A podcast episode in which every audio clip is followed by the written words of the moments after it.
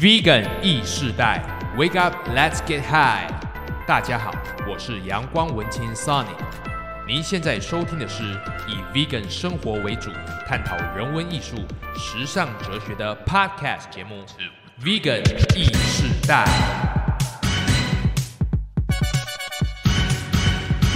Put your hands up, say vegan hero wake up.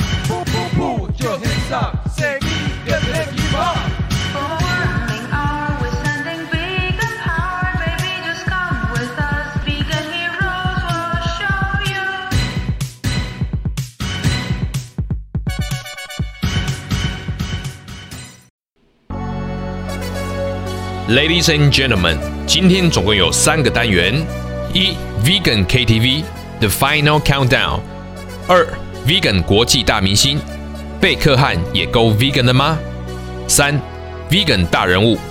为何曾经无肉不欢的背包客 Truman 在周游列国之后毅然决然地转蔬食呢？让我们一起来一探究竟吧。节目一开始要先跟各位听众问好，大家过得开心吗？这个月真的是 vegan 产品大大爆发的盛世啊！除了全家超商推出五十样蔬食商品，路易莎也推出植物奶咖啡，职人蓝图也推出了属于台湾自产的燕麦奶品牌。哇，感觉 vegan 世界已经开始倒数计时了呢！所以今天节目一开始就要由我们屏东高工电子二甲同学阿如带来这首欧洲合唱团的《倒数计时》The Final Countdown，让我们以最热烈的掌声欢迎阿如。Vegan 一世代的朋友们，大家好，我是阿如，让我们一起为地球 Go Vegan。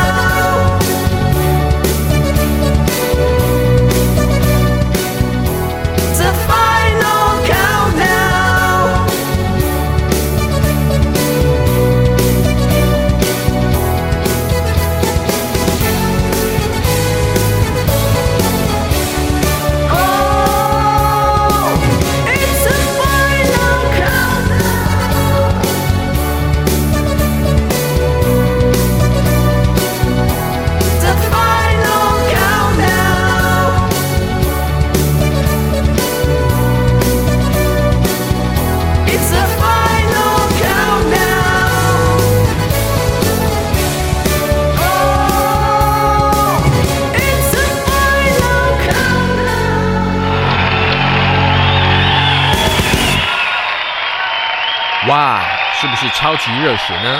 接下来第二单元 Vegan 大明星也是很热血哦，那就是名闻世界的足球金童贝克汉和维多利亚夫妇一起 Go Vegan 啦！作为公众人物，贝克汉夫妇的一举一动都牵动着数千万粉丝的视线。前不久，贝克汉在 IG 上宣布，他已经三个礼拜不吃肉了，并晒出了他喜欢的纯素餐，包括蘑菇西葫芦面条、鹰嘴豆沙拉、蔬菜汤、芒果鳄鱼主菜、烟熏西瓜和甘薯，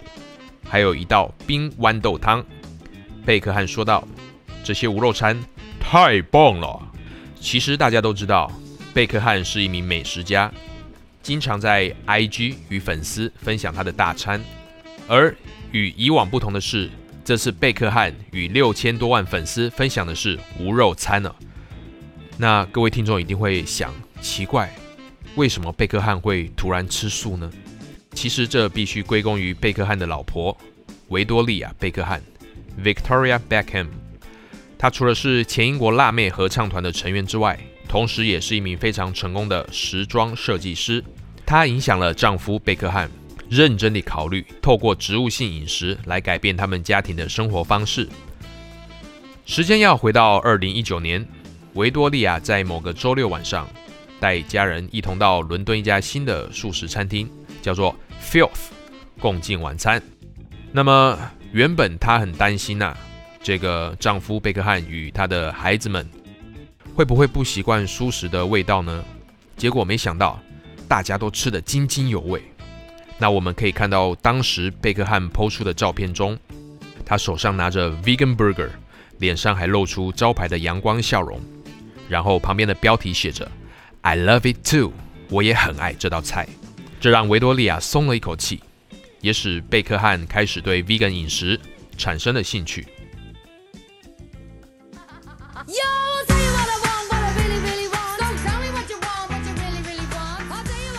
如果您是七八零年代的朋友，一定对维多利亚和她所属的辣妹合唱团不陌生。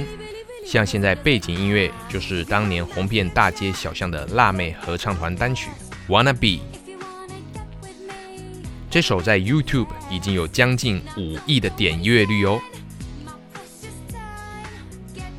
而维多利亚同时也有坚定的锻炼方式。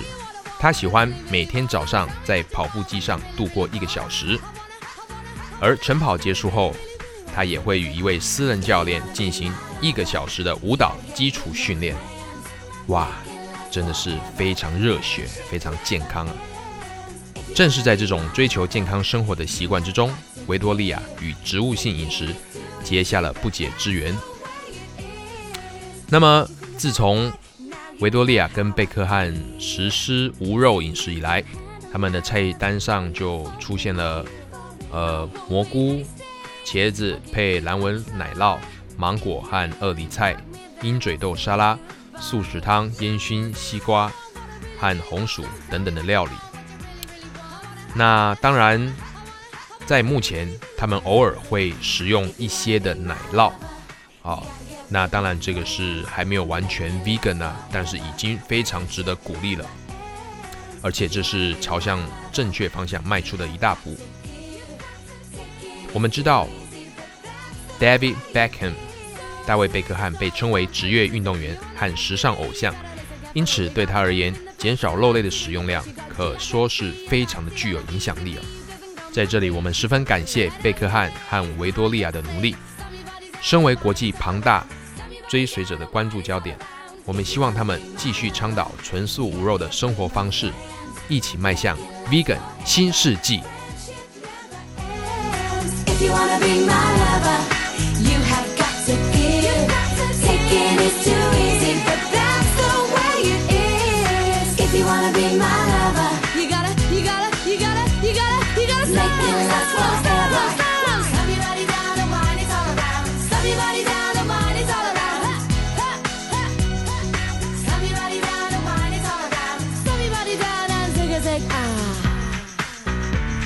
Hello，欢迎来到第三单元 Vegan 大人物。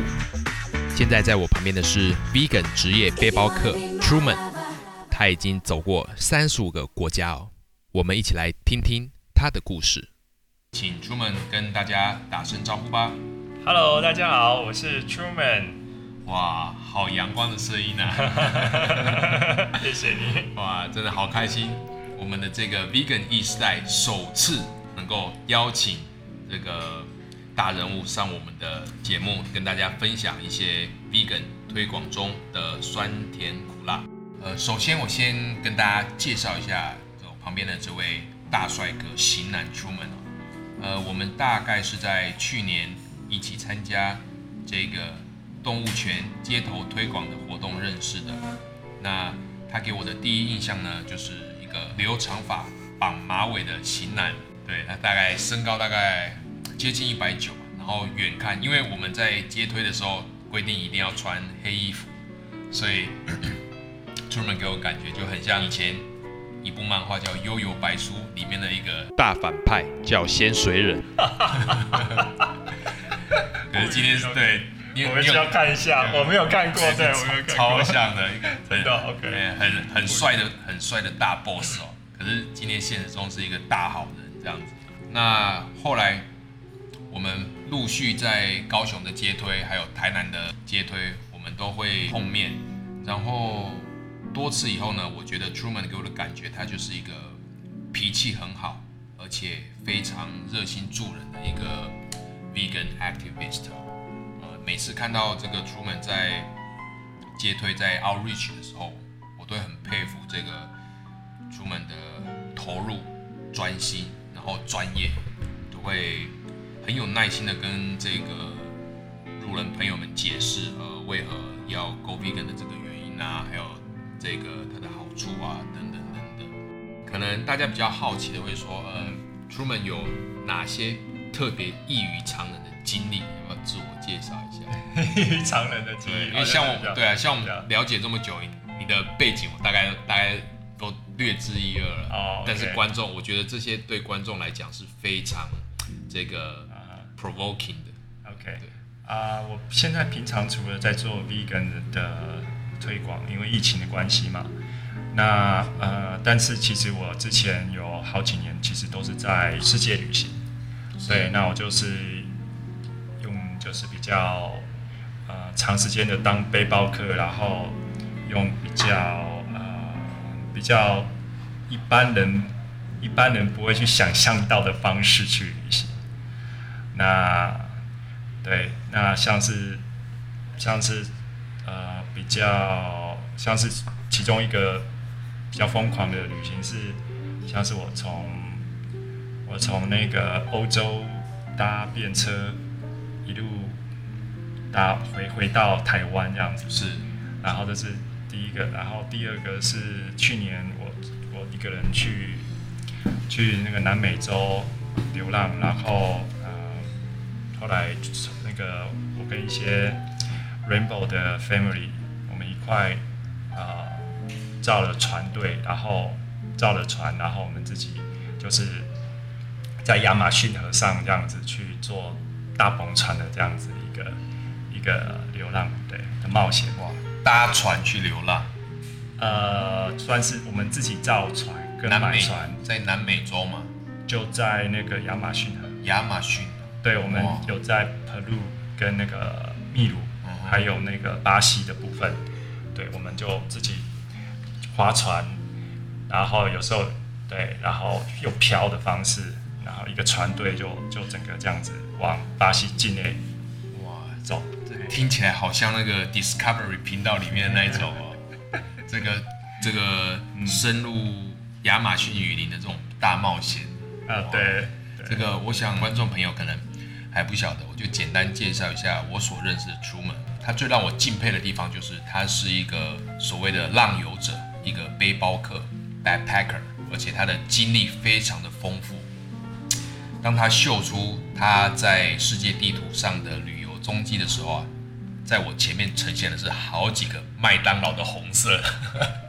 就是把你的那些主机用红字这样子连起来啊好几个大麦当劳，从英国啊、欧洲啊、这个俄罗斯啊，一直到英国那时候没有啦，没有，那就是对那时候你看到的那个是我在欧洲的旅行，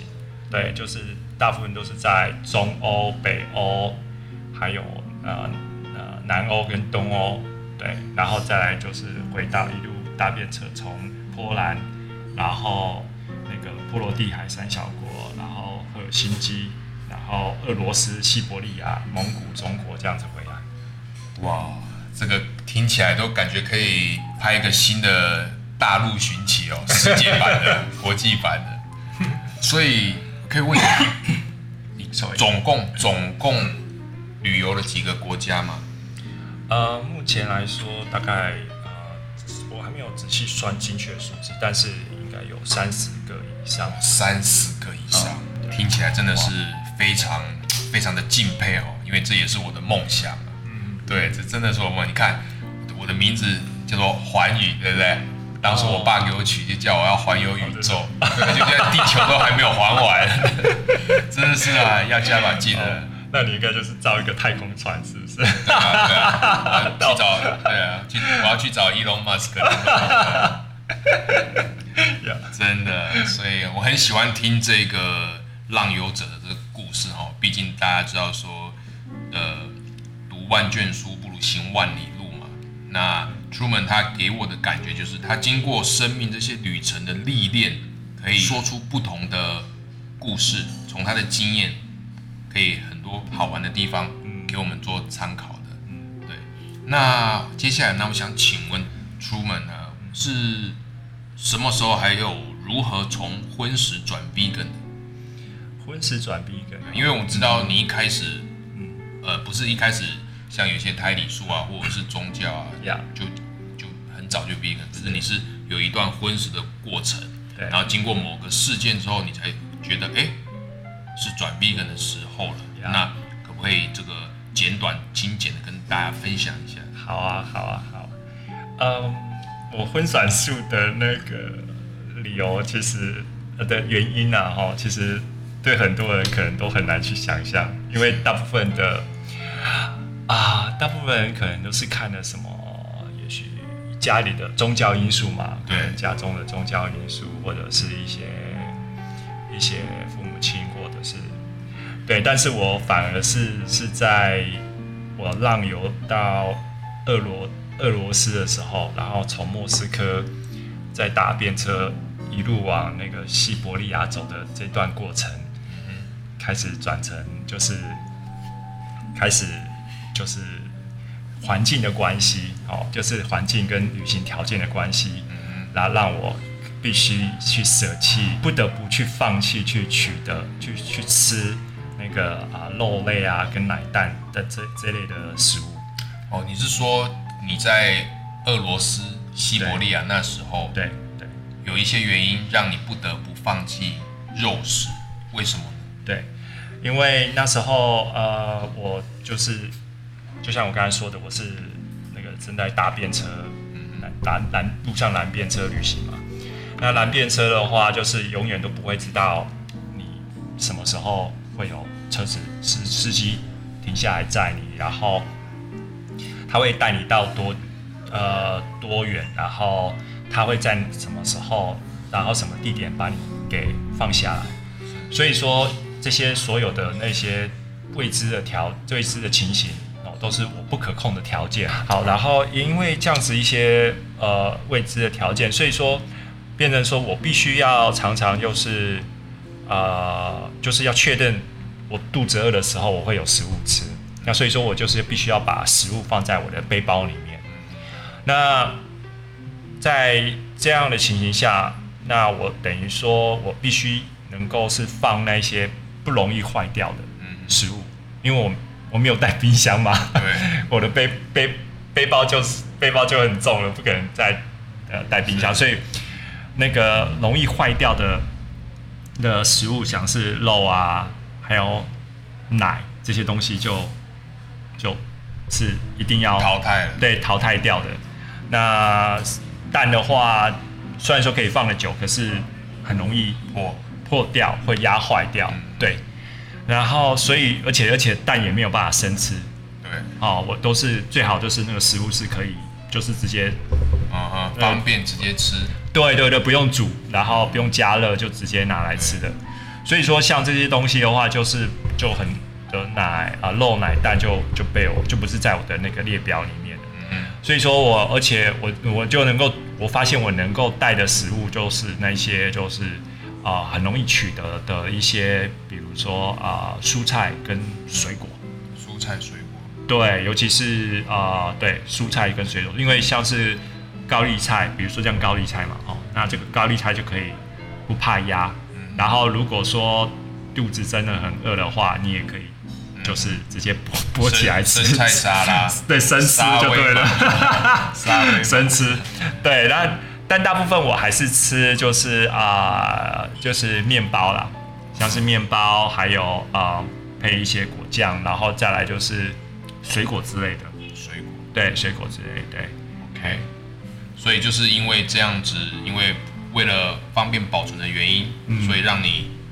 放弃了肉，然后采取蔬果作为食物主食来源。对对对，然后然后就这样子从呃，我记得是从莫斯科开始吧，然后就从莫斯科就一路就这样子呃搭便车搭到那个那个世界最大的淡水湖，是。那个 Lake Baikal 贝加尔湖，贝加尔。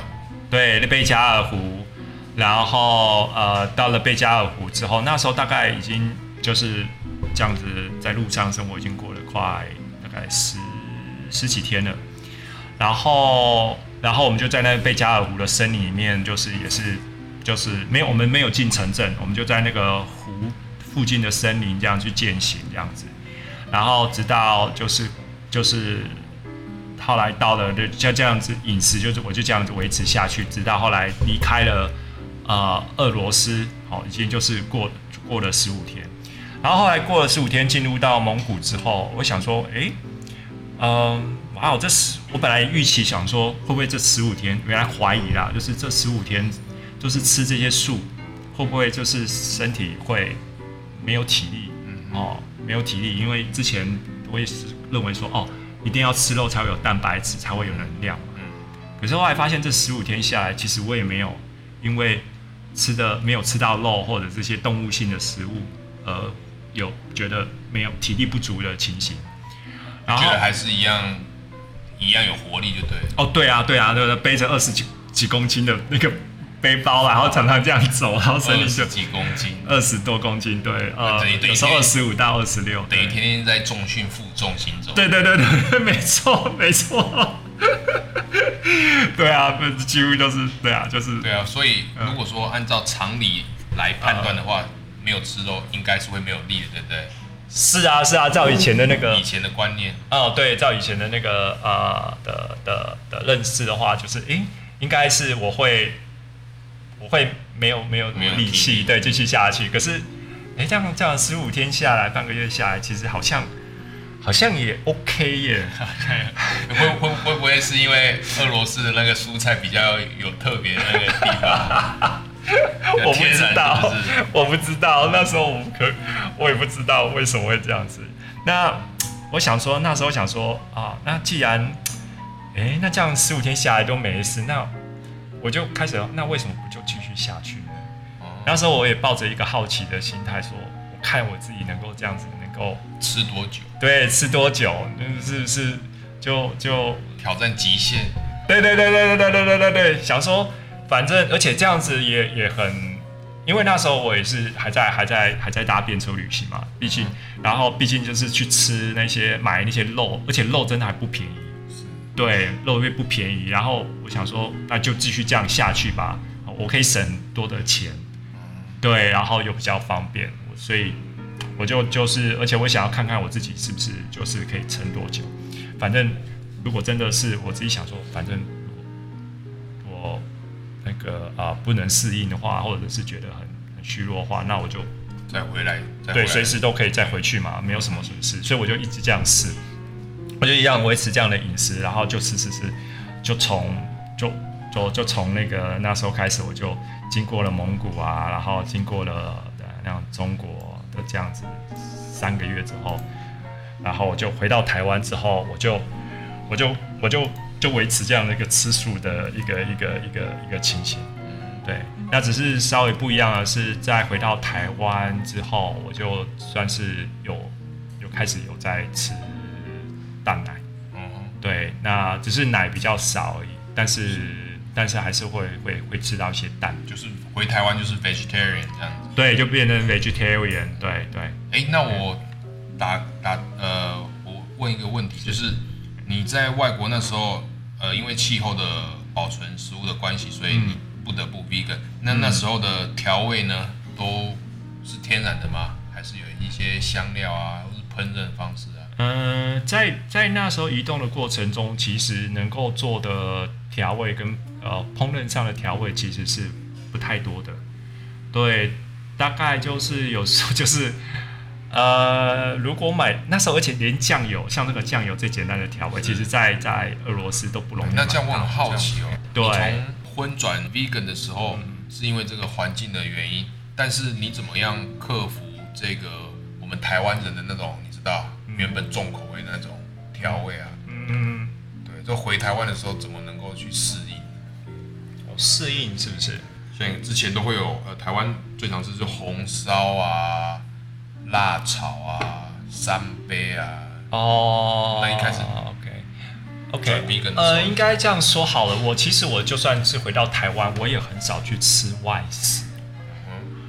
然后呃，其实加上我之前的我之前的经历嘛，那个早早我跟你聊到说，我之前我在呃澳洲有有哦，有学过厨厨艺，对对，厨艺的训练，然后有在厨房工作过，所以说其实那个料理、烹饪和料理，其实对我来说是蛮熟悉小的。case 啦。对，就呃，就是不是太难的事情。嗯对，所以说其实对我来说，我就会住的地方就是去去煮一些自己呃，开火了。对对对，就是烹呃烹饪一些素食的料理。对，有时候甚至我有朋友来找我啊，然后我有一阵子在都兰的时候住都兰的时候，那时候有一个很大的厨房，我朋友有一个很大的厨房，啊，我朋友来找我的时候，他有他有朋友来的时候，我都会常常去煮很多的素食料理给给给其他人吃。对，哇，真的是心好男人啊！对，顺便帮 Truman 打个广告，看 Truman 好这么有这个能力，又有这个厨艺哦，想要认识这个 Truman 的女生或者是男生，赶快报名，好不好？这是来电五十，现在是变来电五十的广告吗？的节目吗？应该是来电二零二零。二零二零。对，呃开玩笑。那那我想请问你，就是说回台湾之后啊，有没有觉得说你婚转速有哪些困难？比方说家人啊，或者是朋友聚餐的时候，怎么来处理，怎么面对这些问题？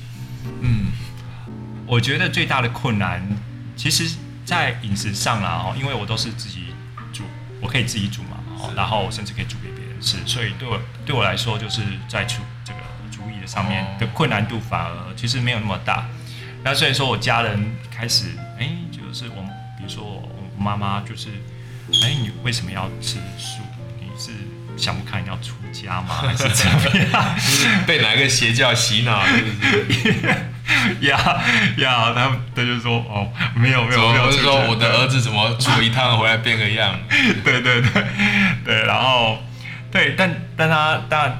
那他有点担心我啦，但就是说啊，我我是不是没有，我也有蛋白质啊，我饮食饮食不均衡，啊试着去有点像说服我去回去吃吃吃荤吃肉吃。那但是我我就说没有，我就是不是宗教的关系，而且我想要尝试，所以他也不会没有什么呃去试着去影响我干涉我。那反而是最困难的是，我觉得是一个呃人际关系吧。人际关系，对人际关系，因为应该说吃素的时候，我还不会有这样的人际关系，但是比较人际关系的挑战是，是我当我去转成 vegan 的时候，vegan 之后。哦，你说 vegetarian 的时候还没有关系，还没有这样的一个关系的一个 intense，就是顶多就是 OK，就是哎吃素很好啊，而且那时候我是蛋奶素嘛，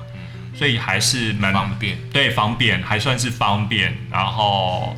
呃有些有时候会一些锅边会有一些肉肉汁、哦。或者怎么样，其实我也不会太就是在意就对了，所以基本上还可以融入呃荤食呃荤食者的的的的饮食的环境里面，平常在吃的时候还是会就是我可以跟他们在一起吃，对，那我先跟这个听众朋友这个说明一下，所谓的 vegetarian 就是素食为主，但是可以吃蛋、吃奶、蜂蜜等啊。所谓的 vegan 那就是完全植物性，完全没有动物的成分啊，也就是不包括蛋奶、蜂蜜，这叫做 vegan。嗯，OK，OK，那嗯，比较比较大的挑战是，当我其实我我大概吃了两年的素食之后，然后我转成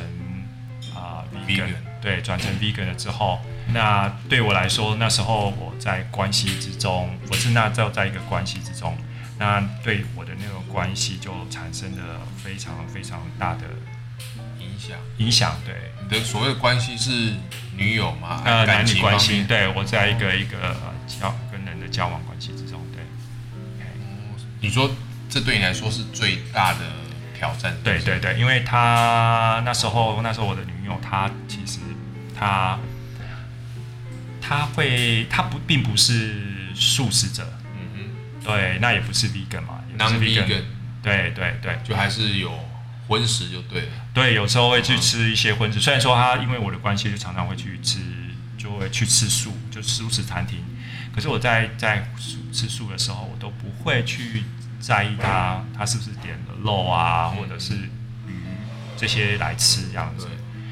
可是成为 vegan 了之后，就开始就开始会介意了。对，就开始我自己不自觉的就开始会介意原本原本他餐桌上的那一些肉，或者是啊、动物性的食物，是在我的眼中就变成了一个啊、动物的尸体。是，那那因为 vegan 的价值观，我因为我信任 vegan 价值观，然后看到我女那时候我女朋友是去吃的这些，第一个身体对身体有伤害的那个呃的食物，嗯第二个又是对环境，然后对对动物是一个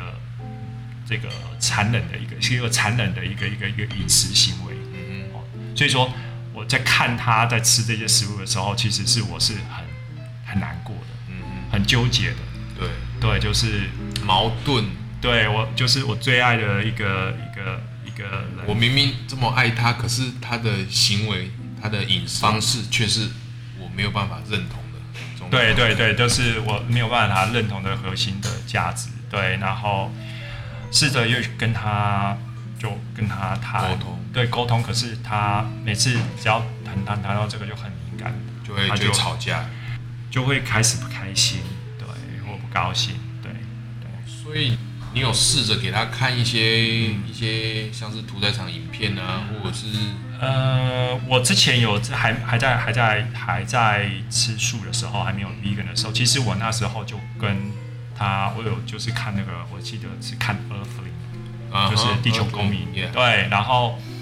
那我看的那个，其实就我就我跟他在开启看的时候，他就有点就是，我就看完之后，他就有点吓到了，然后他就，然后后来我再邀请再邀请他看更多这方面的了解更多的事实跟真相的时候，他就变得非常的敏感，然后他就问我说，这里面是不是有有那个什么很血腥的画面啊，或怎么样的？然后有些有些是我有些当那个纪录片我是有看过的，所以我会说，嗯，这里面有多少有一些吧，很多。那他只要听到这个 这个有这个东西这个部分，他就变得非常敏感，他就说不想看不想看，对。所以嗯，所以说因为这样子，我们很多的那个对于畜牧业的那个真相，那个背后的那个事情，就 miss 掉了。对，他就他就收不到了，所以我们的那个看到的世界跟观点就渐行渐远。对，对，这个这个我可以明白。嗯嗯嗯，所以各位女性观众们，如果你是吃素的，机会来了，这样啦。对，就是你会觉得一定要，如果两方都有一个共同的概念的话，嗯，相处起来会比较顺利，因为是同一个方向。对啊对啊对啊，发现就是 vegan 是一个会不知不觉的，就是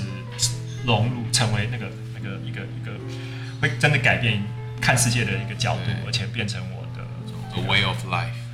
呃 way of life 呀，然后一个核心的这个价值就是慈悲的核心价值。对，没有错啊，对，所以我觉得这种东西真的是第一看缘分啊，感情方面；第二要看两个人沟通的方式，因为说实在，好像一直叫一方去迁就另外一方，也不是长久之计啊。对，嗯比方说，呃，像我自己之前，呃，好比说你那场演讲，嗯，讲讲讲讲，但是太明显了。实时吗？实吗？好，没关系，对，你可以讲啊。然后我们不喜欢你自己再卡掉，反正你是 host 嘛，对不对？就聊啊，不要想那么多，就是就是直接对。呃，就是某场演讲 OK 呃，某场这个 vegan 的演讲，我也是带一个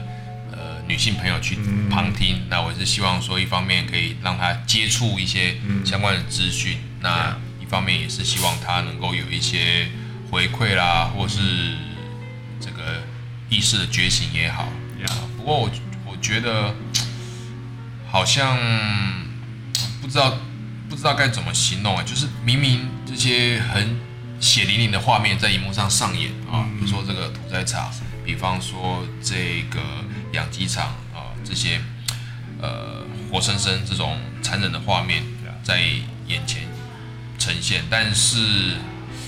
也许在当下吧，哦我朋友也许是有被震撼到，有被有感受到，但是回去原本的生活之后，好像那一种世俗的那种力量，这种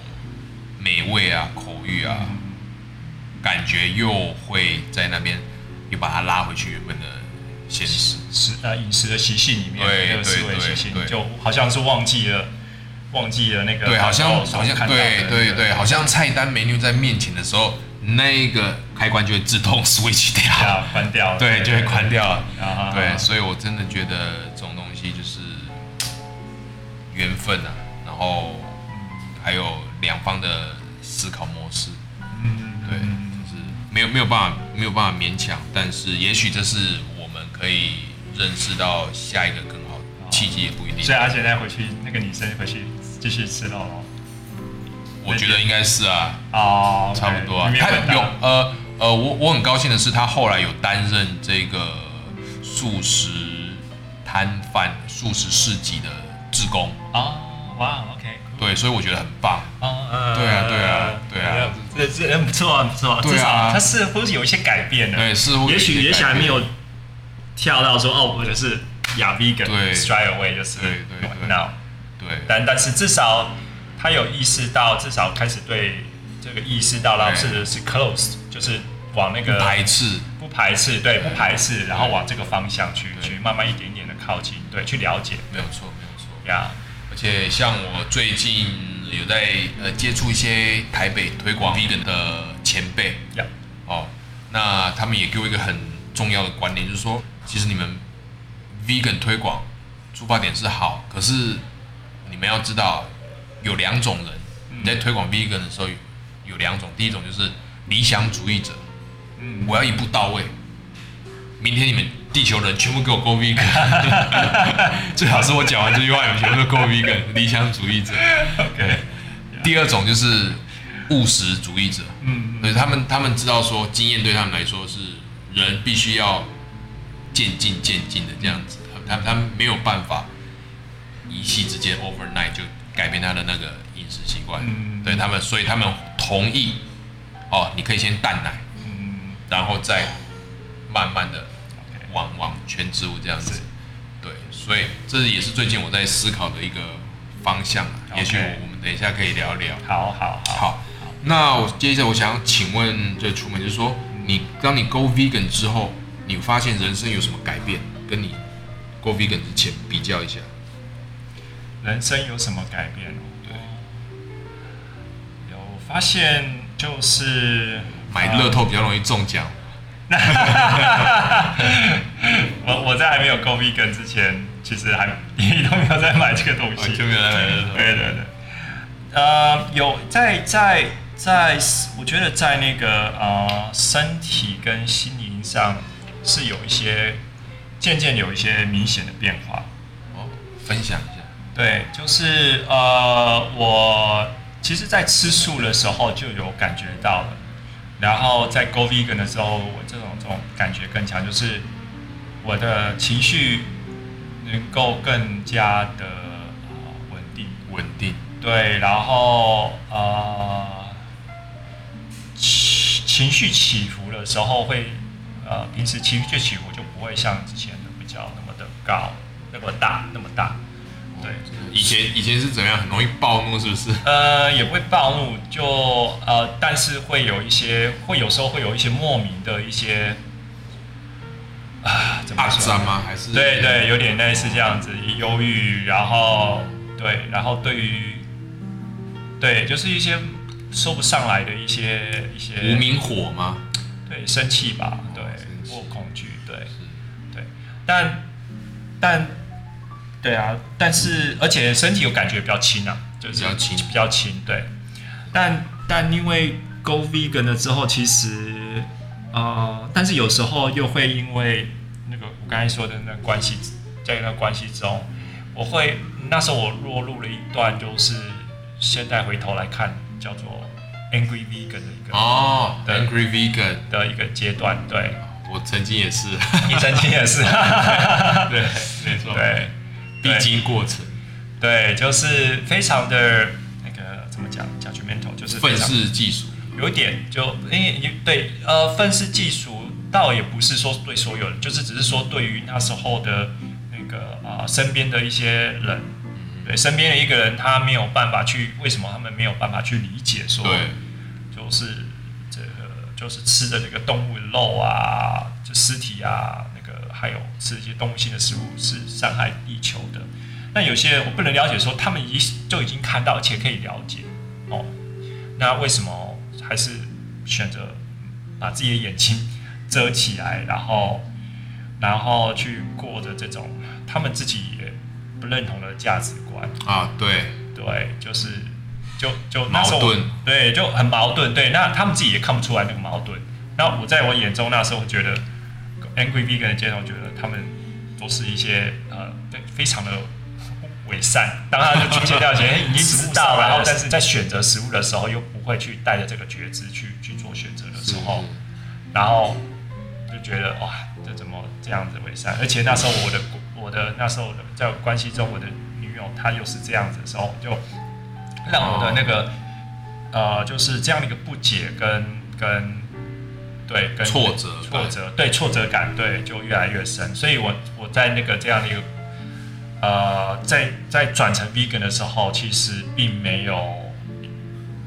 就是除了虽然说，所以在打坐的时候啊，就是静坐的时候比较平静，容易平静进入那个状态，但是在在那段生活在那段关系中，其实确实有很多的很多的冲突。冲突了，内在的冲突。对对对，不过没错。呃，这个出门讲到这点，我可以跟出门跟观众分享一下。我觉得，呃，我们其实不用去呃呃说比较重的话，对于那些 non vegan 朋友们，嗯。哦，责备啊或者什么的，因为嗯。我就拿我自己身边的例子好了，哎，老爸不好意思，我要出卖你。对，常常常我们就会说知，道 他会听，我会传给真的吗他会听到我我我我自己不要传给他。对 老妈，拜托不要传给爸，自己听就好。OK。各位亲爱的听众朋友，想知道 Truman 跟 Sonny 之间还有哪些更精彩的对谈内容吗？敬请锁定第五集《Vegan 意识代》。如果您喜欢我们的节目，欢迎订阅分享。如果您有任何宝贵的意见，欢迎到我们的 FB 粉丝团留言、按赞，帮我们打气。感谢您的收听，《Vegan E 时代》，我们下次再见，拜拜。